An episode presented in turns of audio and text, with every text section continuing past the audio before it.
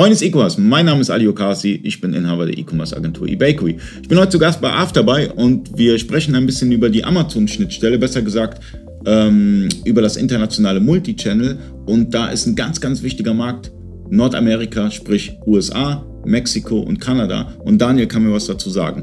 Ähm, kann ich mit Afterbuy in Nordamerika verkaufen, also Amazon Nordamerika. Ja, selbstverständlich. Also bei uns kann man sowohl die Marktplätze einzeln bespielen, das heißt nur USA, nur Kanada oder nur Mexiko, als auch gesammelt über den Nordamerika-Account. Ähm, das ist problemlos möglich. Verkäufe werden selbstverständlich auch automatisiert importiert. Im Großen und Ganzen ist es das eigentlich. Was, äh, großartig kann man nicht was dazu erzählen. Ja, ja, gibt es schon Herausforderungen. Zum, einmal, zum einen ähm, die Wechselkurse, weil du hast einmal Pesos in Mexiko, dann hast du äh, US-amerikanische Dollar, dann hast du kanadische Dollar.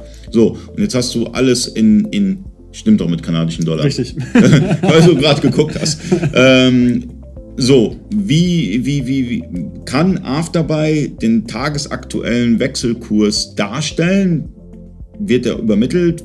Wie, wie, funktioniert das Ganze? Genau, bei uns ist es so, äh, wir haben eine Schnittstelle zur EZB, also zur Europäischen Zentralbank und bei jedem Verkaufsimport ziehen wir uns den aktuellen Kurs, also sprich den tagesaktuellen Kurs von äh, den jeweiligen Währungen und rechnen diese automatisch um in Afterbuy. Das heißt, in Afterbuy erscheint dann immer die Accountwährung. Ähm, wie diese auch immer sein mag, äh, können Schweizer Franken sein, können Euro sein, also sämtliche Währungen werden letztendlich unterstützt und wir rechnen ihn um. Kann natürlich je nach tagesaktuellen Kurs auch mal zur Abweichung von bis zu einem Cent kommen, ähm, was aber letztendlich überschaubar ist. Definitiv. Ähm, aber es ist schon mal gut, dass dieses Feature vorhanden ist.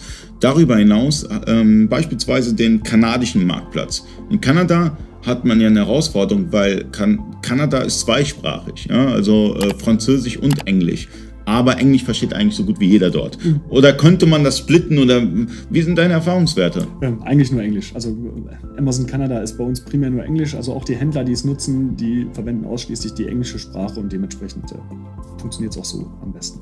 Okay. Ähm, Mexiko natürlich Spanisch. Richtig. Und äh, USA Englisch und äh, obwohl da könnte auch Spanisch gehen, oder? Ja, könnte schon, aber es ist äh, auch natürlich primär Englisch. Okay. Ähm, falls ihr euch überlegt habt, mal Nordamerika zu verkaufen über Amazon, ja, braucht ihr natürlich ein E-Commerce ERP-System dahinter. Afterbuy könnt ihr 14 Tage lang testen, unten ist der Link. Und äh, falls ihr Erfahrungswerte habt mit dem nordamerikanischen Markt, ähm, schreibt gerne in die Kommentare rein, super interessant für uns. Und vielen Dank fürs Zuschauen, bis zum nächsten Mal, euer Ali.